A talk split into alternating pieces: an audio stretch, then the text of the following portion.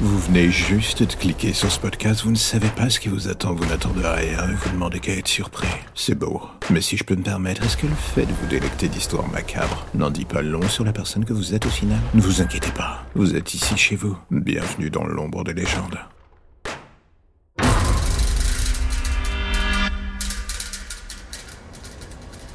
La légende dit que si l'on s'enfonce suffisamment loin dans les bois de Salem le soir d'Halloween, le chemin vers la maison des sœurs Jones vous apparaîtra. Mortes en 1700 et quelques, les deux sœurs étaient des soi-disant sorcières. Enfin, pour la première, c'était le cas, Annabelle. La seconde, Jessica, était quelque chose de plus obscur. Les villageois de Salem en avaient toujours eu peur, elle était vue comme l'enfant du démon.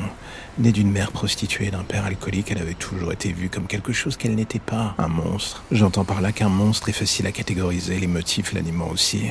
Mais Jessica, c'était autre chose. Elle avait vécu sur une montagne de colère dès sa plus tendre enfance. Seule sa sœur la protégeait des villageois. Et grâce à elle, la jeune Jessica avait encore une certaine forme d'équilibre. Et c'était mieux pour tout le monde. Le meilleur des mondes, en fait. Mais quand sa sœur est une sorcière et que les villageois vous voient comme un monstre, il est évident que quelque chose va mal finir. Un soir, en rentrant d'une balade, Jessica découvrit devant sa maison, pendu à un arbre, le corps sans vie de sa sœur. Les inscriptions sorcières apparaissant partout sur la maison ne laissaient que peu de doute sur l'identité des criminels. Et c'est à ce moment précis que Jessica décida enfin d'assumer ce que les gens voyaient en elle. Ils voulaient monstre, elle allait leur en donner un, un de la pire espèce qui soit. Le soir du 21 avril 1721, une vague de meurtres atroces frappa la ville de Salem. 26 enfants des paroissiens furent retrouvés pendus devant l'église, chacun avec le mot pécheur gravé au couteau sur le front. La ville fut détruite de l'intérieur par cet acte. La vengeance appelant la vengeance. Une meute déchaînée tenta de s'en prendre à Jessica, que tout dans leur esprit désignait comme la coupable principale. Ils n'avaient pas tort. Ce qu'ils n'avaient pas prévu était que Jessica était devenue quelque chose d'autre, consumée par sa rage.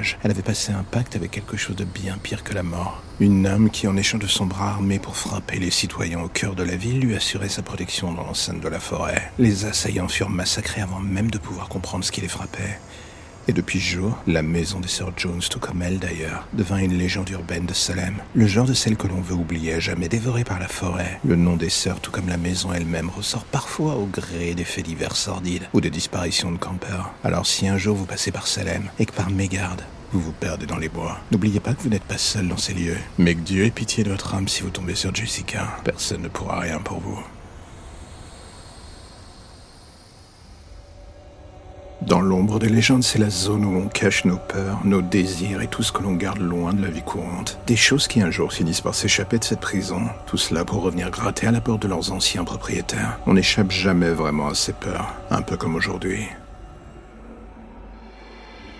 C'est amusant de relire les messages que tu m'envoies. Tous tes désirs les plus sombres, les plus sales aussi. Les choses que tu n'oserais jamais dire à ta femme. Tu te lâches en te disant que je suis celle qui saura t'écouter. Est-ce que je suis ta psychiatre, le réceptacle de tes fantasmes? Je me suis toujours demandé comment tu me voyais dans le fond. Tu es poussé à venir et revenir encore et toujours vers moi comme un petit chien. Tu penses avec tes hormones, tu me veux, même si tu sais que tu ne m'auras jamais. Tu te nourris de ce que je te donne et basta. Je peux disparaître des semaines. Tu attendras bien sagement. Tu reviendras toujours. C'est ça qui me fascine. Tu n'es pas différent des autres dans le fond.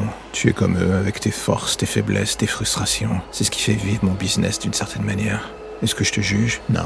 Je me nourris de toi en fait. Tu m'offres un autre regard sur le monde. J'épluche l'écume dans laquelle tu nages en cherchant quelque chose de beau au final, sans jamais le trouver. Parfois pourtant au détour d'une parole, d'une envie, d'un désir, il y a quelque chose de presque différent qui commence à se dessiner. C'est ce que j'aime. Tu me fais douter. Je ne sais pas si je dois espérer trouver en toi un bout d'espoir en l'humain ou une potentielle nouvelle déception de plus. Je me pose la question, et au final j'attends. Tu attises mes désirs, je brûle les tiens, et ceux de tes congénères. C'est un jeu qui pourrait durer des années. Le sexe est votre point faible.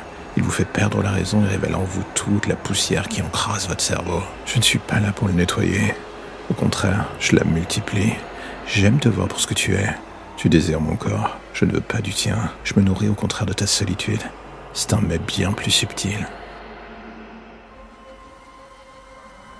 Et voilà, c'est la fin de l'épisode du jour, alors j'ai envie de faire un petit message rapide. Si vous aimez le projet et que vous avez envie de le soutenir, plusieurs options s'offrent à vous. En parler, le partager ou le soutenir via le Tipeee mis en place. Dans les deux cas, que ce soit pour le soutenir d'une manière ou d'une autre, tous les liens pour vous y retrouver sont dans la description de chaque épisode. Impossible de les manquer. Et en attendant le prochain épisode, justement, n'hésitez pas à rattraper ceux que vous n'avez pas encore entendus, voire même à vous refaire une écoute de tous les épisodes. J'ai envie de dire soyons fous. En attendant, on se dit à bientôt pour de nouvelles histoires plus ou moins sombres.